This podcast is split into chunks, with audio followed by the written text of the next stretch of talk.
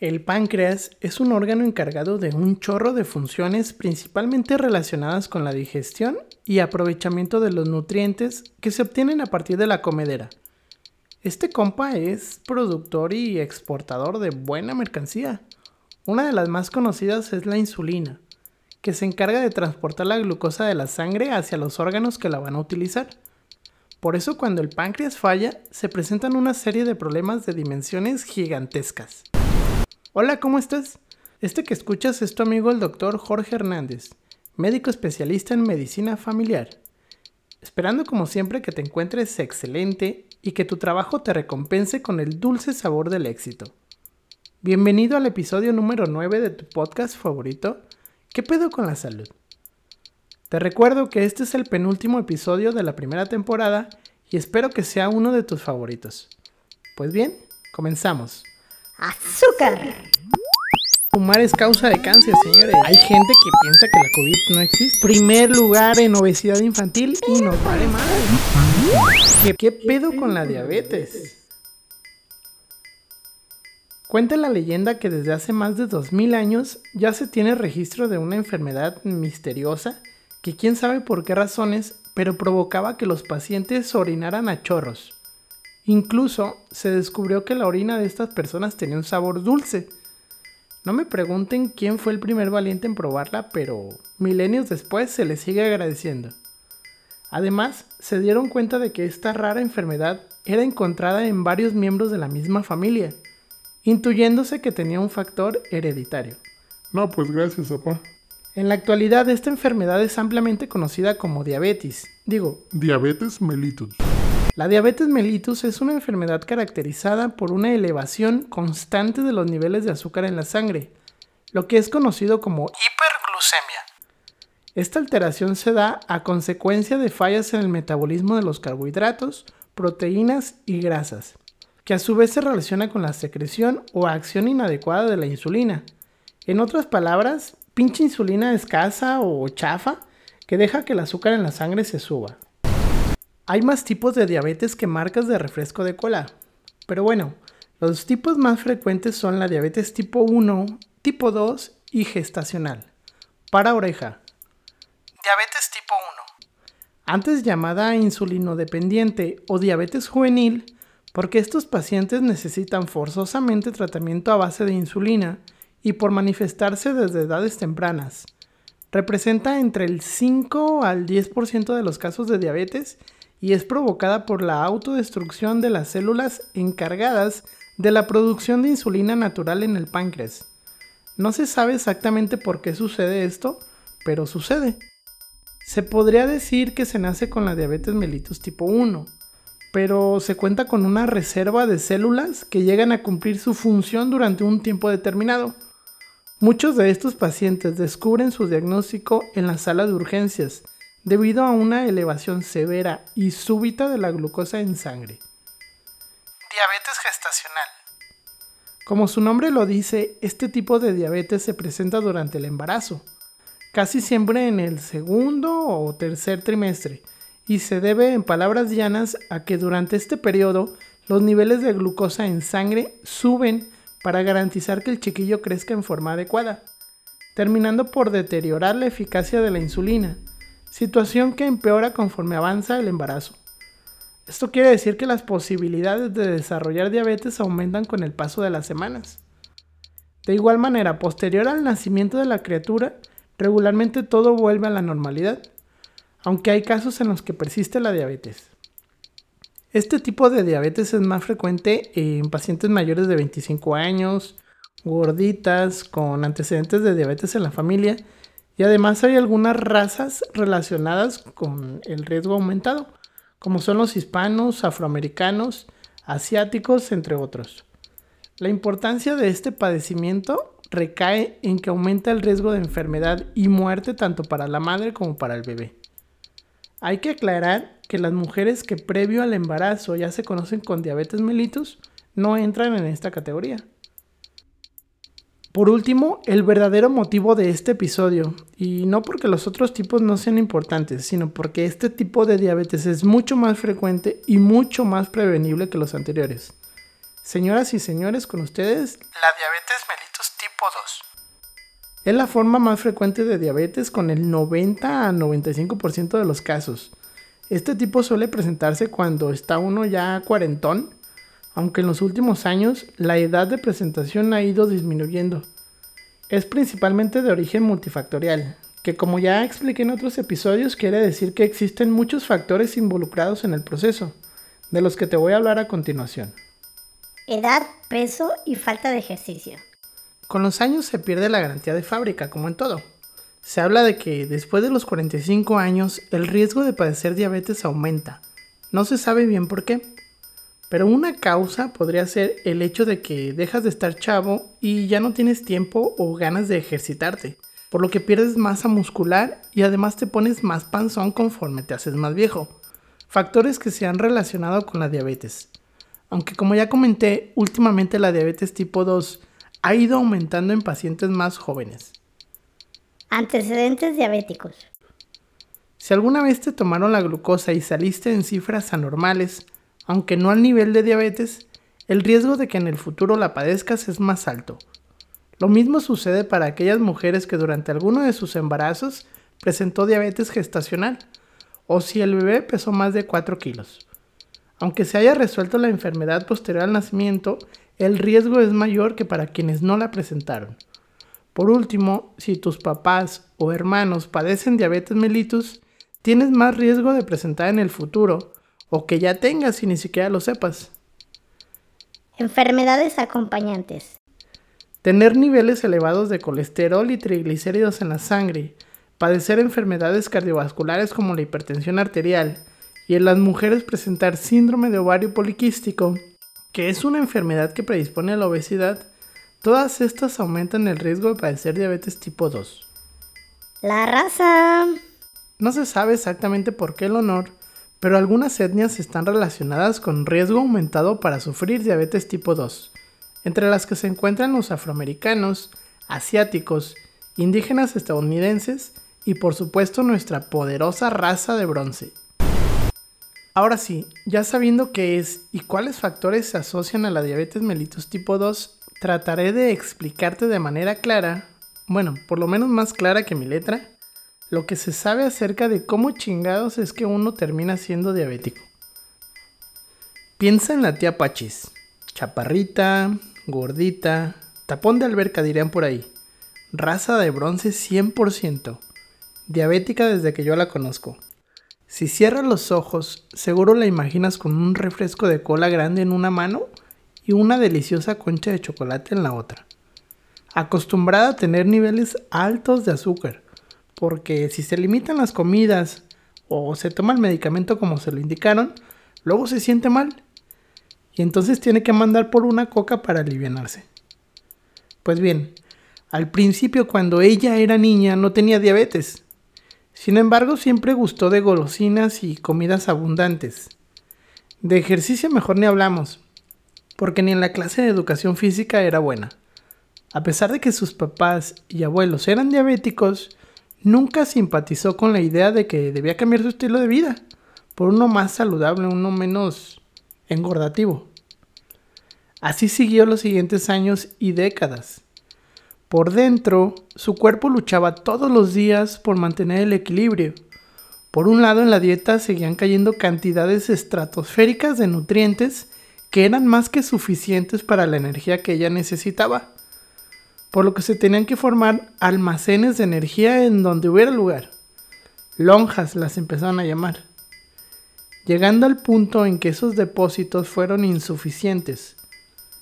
Por otro lado, el páncreas estaba trabajando en chinga, a destajo tratando de fabricar la insulina necesaria para acomodar en su lugar tanta azúcar, hasta que llegó el momento en que la propia insulina comenzó a perder su eficacia, perdió el foie los tejidos como el músculo, la grasa y el hígado dejaron de responder adecuadamente a la insulina, por lo que la glucosa ya no se aprovechó en estos lugares.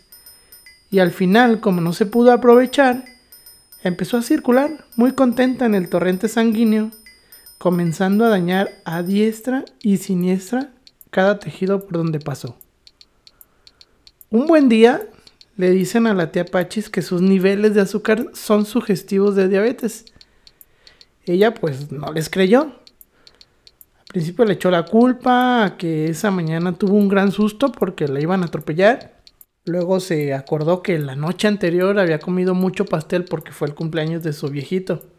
Puso muchos pretextos, sin saber que esos niveles de glucosa probablemente llevaban acompañándola desde hace varios años. Así es la historia de la mayoría de las personas con diabetes mellitus tipo 2. Pero como pudiste darte cuenta, no se habla de que haya tenido algún síntoma. O incluso con las personas con diabetes tipo 1, el diagnóstico no se basa mucho en los síntomas, ya que estos pueden ser nulos o pasar desapercibidos. Yo en lo particular estoy convencido de que si la hiperglucemia doliera, no habría tantas personas con diabetes o con diabetes no controlada. Cuando se presentan síntomas, estos tienen que ver con niveles considerablemente elevados de glucosa. Es decir, ya siendo diabético, si las cifras de glucosa son normales, prácticamente no debe de haber síntomas. Las molestias más habituales en los diabéticos son las siguientes. Muchas ganas de orinar. Los niveles tan elevados de glucosa en la sangre hacen que ésta se tenga que expulsar a través de algún lado, por lo que se empiezan a expulsar a través de la orina, junto con agua y junto con electrolitos, lo que aumenta la frecuencia y la cantidad de las veces que el paciente va a orinar. Debido a lo comentado en el punto anterior, el paciente tiene un aumentado deseo de consumir líquidos. Esto puede resultar a veces contraproducente, porque el paciente le da sed y en lugar de tomar agua natural o electrolitos orales, empieza a tomar bebidas azucaradas como refrescos, por ejemplo. Muchas ganas de comer. Esto se debe a que, a pesar de que la glucosa se obtiene por la dieta, esta no se está ingresando a las células por la falta o ineficacia de la insulina. Entonces para la célula, haz de cuenta como que no le ha servido de comer, lo que origina un aumento en el apetito del paciente muy muy intenso. Además de los anteriores, que son los más típicos, el exceso de azúcar en la sangre también puede generar otros síntomas, como pérdida de peso, náuseas, vómito, visión borrosa y predisponer a la aparición de infecciones por bacterias u hongos. Pero bueno, ¿cómo se hace el diagnóstico? Se considera normal un resultado de glucemia en ayuno cuando está por debajo de 100 miligramos de cilitro. A veces se solicita un estudio llamado hemoglobina glucosilada. Este tiene la característica de ser una especie como de promedio de los niveles de azúcar en los últimos tres meses. Con un resultado normal, cuando está en 5.6% o menos. Pues bien, el diagnóstico de diabetes suele hacerse de manera incidental por la toma de algún examen de sangre que se pide por otra cosa. Los criterios actuales para llegar a este diagnóstico incluyen glucosa en ayunas igual o mayor a 126 miligramos de cilitro, glucosa después de una prueba de tolerancia a la glucosa de 75 gramos igual o mayor a 200 miligramos de cilitro, un valor de hemoglobina glucosilada igual o mayor a 6.5%.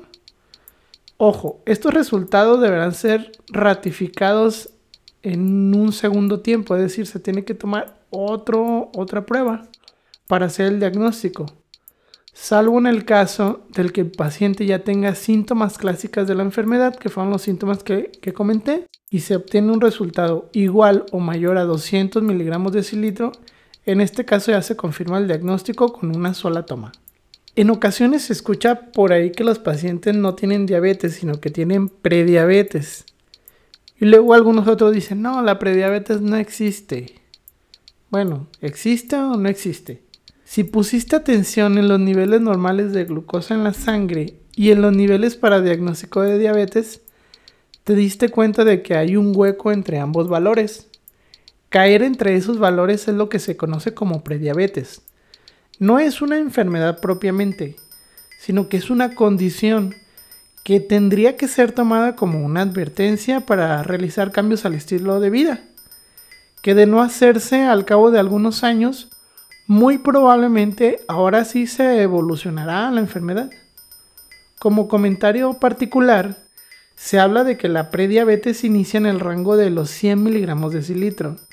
Sin embargo, si buscamos la equivalencia con los niveles de hemoglobina glucosilada, porque hay una especie de tabulador o ya incluso calculadoras, si lo comparamos, este valor se eleva aproximadamente hasta 115 miligramos de cilitro. Por eso algunos médicos toman aún la cifra de 110 miligramos de cilitro para hablar de prediabetes y antes de esa cifra las consideran normales. Pero bueno, la prediabetes, para que te quede muy bien la idea, para explicarlo, es como cuando vas en tu coche y estás por llegar a un cruce en donde hay un semáforo. Ya casi cuando vas a llegar unos metros antes, el semáforo que estaba en verde cambia en amarillo. Entonces aquí hay dos sopas. Una es que si vas a una velocidad decente, probablemente puedas frenar sin mayor inconveniente. Te esperas, se pone en rojo y luego cuando está en verde otra vez, avanza sin ningún problema.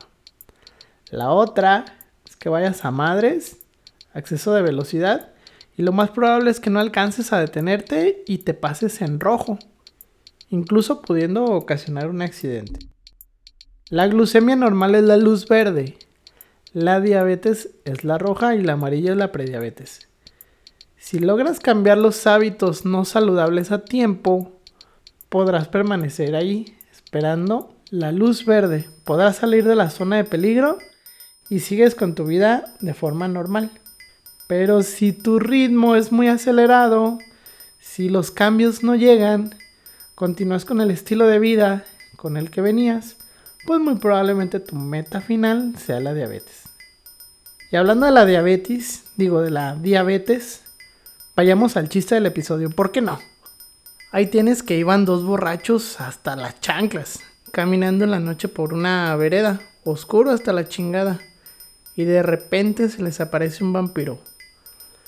Buenas noches, me presento, soy Drácula. Y ya saben a qué he venido. Compadre, ya nos cargó el payaso. Tú tranquilo y yo nervioso, compa, déjamelo a mí. Ya dejen de estar cuchicheando que ya tengo hambre. Mi madre es pinche Drácula. A nosotros no nos chupas. ¿Ah? ¿Cómo chingados no? Nel. Ni madre, porque así como los ves a mi compa y a mí, somos diabólicos. ¿Diabólicos? Digo, diabéticos. Ah, chingado. Ya van tres esta semana. Y se va volando echando madre el pinche Drácula.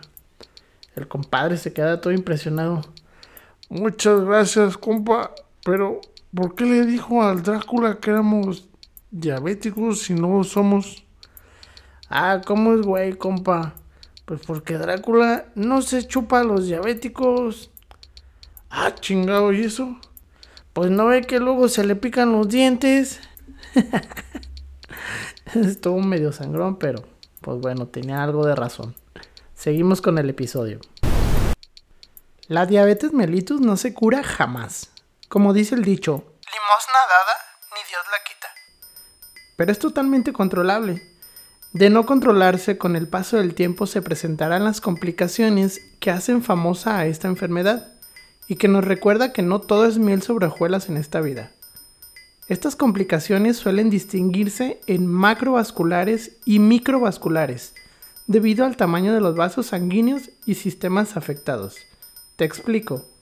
En las complicaciones macrovasculares tenemos la afectación de grandes vasos, debido a la formación de placas en las arterias que son responsables de diversos grados de obstrucción, manifestados por padecimientos como la angina de pecho, infartos en el corazón o en el cerebro, o la enfermedad arterial periférica, en la cual los nutrientes y oxígeno dejan de llegar a zonas como los pies o las piernas, produciendo la gangrena de estas zonas con necesidad de amputación. Lo que fue algo ya comentado en el episodio ¿Qué pedo con el tabaquismo? Por lo que podrás deducir que tabaquismo y diabetes es una pésima combinación. Por su parte, las complicaciones microvasculares hacen referencia a la lesión de pequeños vasos, los cuales están presentes en órganos de importancia mayúscula, tales como los ojos, riñones, nervios y la piel. Por eso tenemos pacientes con ceguera o con insuficiencia renal crónica a causa de la diabetes, igual que en la hipertensión, así como pérdida de sensibilidad en las extremidades y dificultad para la cicatrización, lo que contribuye al llamado pie diabético, del que seguramente podríamos dedicar un episodio entero. Pero bueno. ¿Qué puedo hacer yo para cambiar mi panorama? Ya sea que tengas diabetes o tengas factores de riesgo, las recomendaciones son prácticamente las mismas. Seguir una dieta saludable, hacer ejercicio físico de forma regular y perder los kilos que tengas de más. Si el caso es que ya tienes diabetes, agrégale entonces acudir a tus citas de valoración médica con devoción casi religiosa, tomarte los medicamentos con dosis y horario estrictamente asignados, así como realizarte tus chequeos en casa de forma frecuente, prácticamente diario o varias veces al día. No es tan fácil como se escucha, ¿verdad? El manejo del paciente diabético requiere de muchos profesionales de la salud y de un auxiliar que de hecho es el más importante en todo esto. Escucha por qué te lo digo.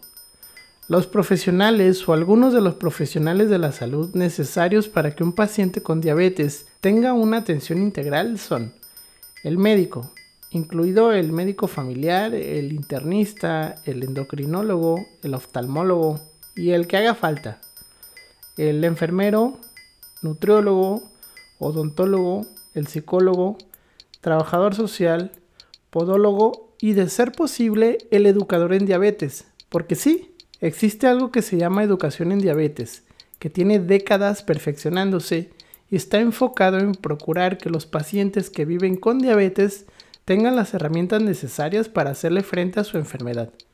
Ah, y el auxiliar. El auxiliar que se necesita es el paciente, que ponga de su parte que es lo más importante del tratamiento. Está cabrona la diabetes, ¿verdad? Tener dulces sueños, hogar, dulce hogar y luna de miel son frases que desde lo romántico de la literatura nos hacen creer que las cosas dulces son buenas. Y quizás sí, pero no tan dulces y no son tan buenas. La diabetes es una enfermedad despiadada a la que se le atribuyen millones de muertes y enfermos y la cuenta sigue todos los días.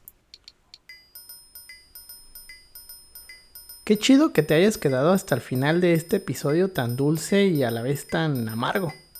Espero que estés disfrutando de este podcast así como yo disfruto de hacerlo y te invito a que sigas apoyándome, compartiendo y siguiendo a través de las distintas plataformas, cosa que te agradezco infinitamente. Se despide tu amigo el doctor Jorge Hernández.